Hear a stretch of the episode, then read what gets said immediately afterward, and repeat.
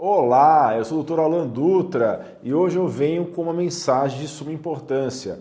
À medida que nós nos aproximamos do Carnaval, que é uma época repleta de cores deslumbrantes, de alegria contagiante que toma as ruas, é crucial destacar um perigo que, embora silencioso, é extremamente real. Eu não me refiro apenas às doenças sexualmente transmissíveis, bactérias, vírus, mas também há algo ainda mais grave: o crescente número de casos de falência hepática e infartos que, durante esses dias de excessos, podem aumentar ainda mais. Você pode não ser alguém que curta pular carnaval assim como eu, mas talvez tenha um filho, uma filha, um amigo ou um irmão que se joga nessa festa.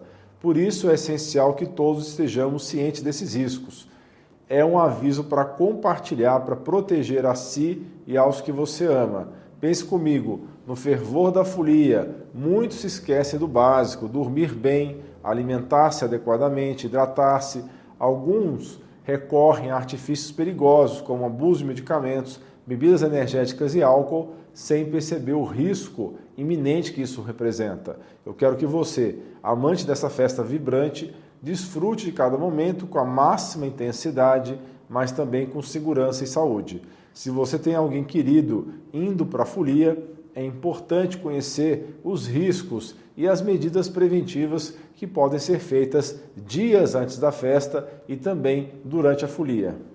Pessoal, durante o carnaval, doenças sexualmente transmissíveis como gonorreia, sífilis, herpes genital, HPV ou papilomavírus humano, clamídia, hepatites B e C e o HIV encontram um ambiente propício para se espalhar.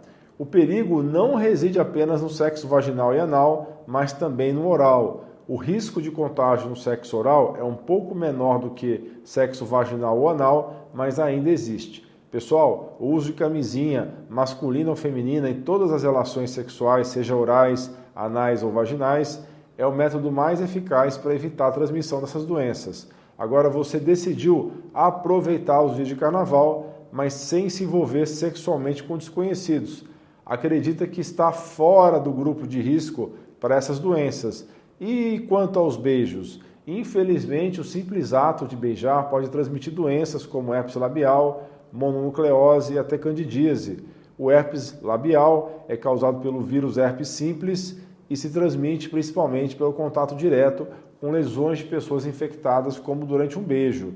Os sintomas incluem lesões na pele ao redor dos lábios, vermelhidão, pequenas bolhas amareladas que causam formigamento e dor, além de febre, mal-estar e dor de garganta. Já a candidíase, popularmente conhecida como sapinho, é causada por um fungo do gênero Cândida e está ligada à imunidade baixa. Quando atinge os órgãos genitais, a doença é considerada uma infecção sexualmente transmissível, conhecida pela sigla IST. Os sintomas do sapinho começam com uma lesão avermelhada ou esbranquiçada na língua, que pode ou não doer e dura cerca de 5 dias. Já a mononucleose, conhecida como a doença do beijo, é causada pelo vírus do Epstein-Barr e é transmitida principalmente pela saliva. Os sintomas incluem dor de garganta, fadiga, mal-estar, febre e gânglios inchados no pescoço. Em casos mais graves, pode haver dor nas articulações e no abdômen e até inchaço no fígado ou no baço. A maioria das pessoas se recupera, mas a doença pode ficar adormecida no organismo e, em alguns casos, ser um gatilho para doenças autoimunes, especialmente em pessoas com predisposição genética. Pessoal, então, mesmo que você decida apenas beijar durante o carnaval, ainda existe um risco de contrair essas doenças. Minha recomendação nesses casos é uma boa higiene bucal, uso de spray de própolis verde várias vezes ao dia e mascar funcho ou cravo da Índia. Para mais detalhes, veja os meus vídeos sobre mascar cravo e funcho, estão aí na descrição do vídeo. Bem, mas você decide ir ao carnaval com seu amigo ou namorada e não vai sair beijando ou tendo relações sexuais com desconhecidos. Só quer aproveitar a folia. Mesmo assim, ainda existem riscos? O carnaval é uma época de pura euforia desfile de alegrias, mas lembre-se, é também um campo fértil para os vilões invisíveis, as viroses. Imagine um exército de microscópicos invasores se aproveitando da nossa despreocupação na aglomeração. Pessoal, o contato social é uma parte importante das nossas vidas e não devemos nos privar por preocupações com viroses, mas se podemos fazer algo, esse algo é fortificar nosso escudo imunológico. Se você já seguiu os conselhos do meu vídeo Descubra como melhorar o sistema imune em três dias, está no caminho certo. Eu vou deixar o link na descrição. Em nossa luta contra vírus e bactérias, é essencial ter um sistema imune robusto e a chave para isso pode estar na sua dieta e nos suplementos que você escolhe. Inclua dias antes da folia água com limão, chá de gengibre ou alho cru ralado na sua rotina diária. Vitaminas são nossas grandes amigas nessa jornada. A vitamina D em níveis adequados é vital para o combate a infecções. A vitamina C, especialmente em altas doses, divididas ao longo do dia, apenas por alguns dias, também é uma aliada crucial para evitar que uma infecção progrida. Outro suplemento que merece destaque é o óleo de orégano, conhecido por suas propriedades antimicrobianas, antifúngicas, junto com zinco, um mineral essencial para manter nossas defesas em alta.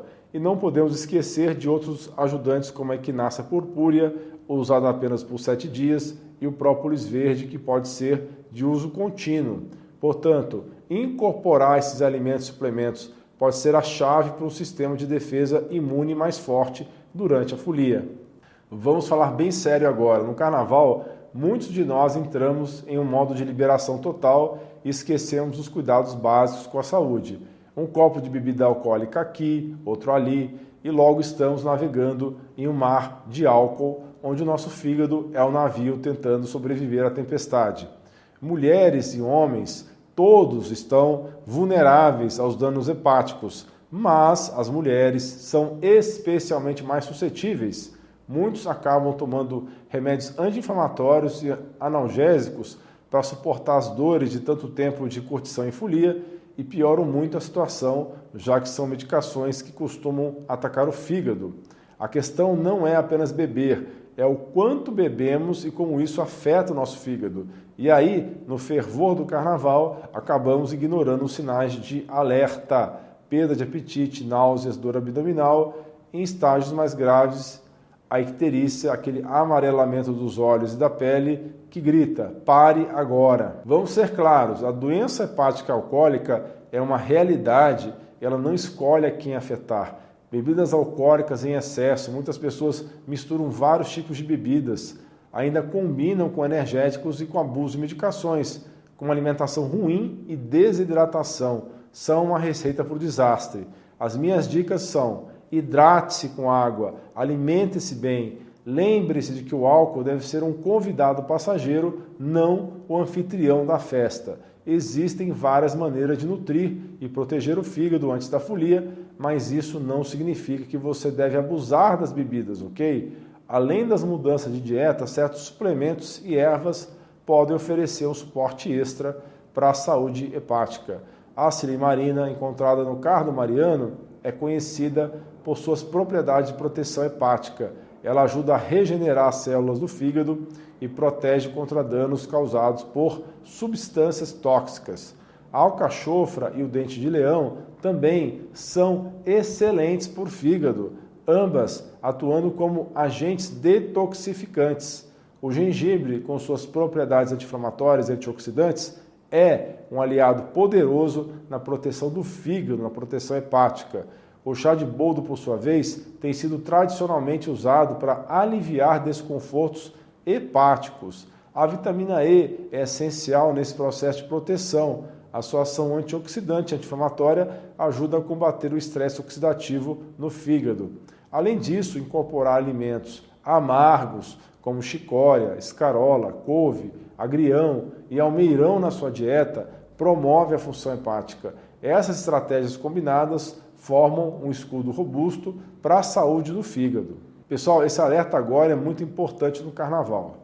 Uma combinação perigosa de fatores pode aumentar o risco de infarto, especialmente em pessoas com doenças pré-existentes ou condições não diagnosticadas. Essa situação é alarmante, sobretudo considerando o crescente número de jovens sofrendo infartos. A festa de carnaval, com seus excessos, é um caldeirão fervente, onde os riscos cardíacos podem aumentar exponencialmente. Durante o carnaval, muitos se deixam levar pela euforia e negligenciam a alimentação saudável, optando por alimentos ricos em carboidratos, açúcares e gorduras ruins, como é o caso do cachorro quente e batata frita. Essa escolha se soma a uma dieta já pobre no dia a dia, transformando a festa na gota d'água para problemas de saúde sérios. Os alimentos consumidos em excesso durante o carnaval causam picos rápidos de insulina e promovem um estado inflamatório no corpo que pode ser especialmente perigoso para quem já possui predisposição a problemas cardíacos. Além disso, a desidratação é um fator crítico, talvez o mais crucial aqui. Durante o carnaval, muitos se entregam ao álcool e suam bastante, ignorando a necessidade de hidratação adequada. Pessoal, a cerveja é muito diurética, isso pode levar à desidratação, perda de vitaminas e minerais, que são importantes e mais riscos à saúde. A desidratação pode levar a uma diminuição do volume sanguíneo, aumentando a viscosidade do sangue e, consequentemente, elevando o risco de formação de coágulos sanguíneos. Esses podem obstruir artérias já comprometidas, desencadeando um ataque cardíaco.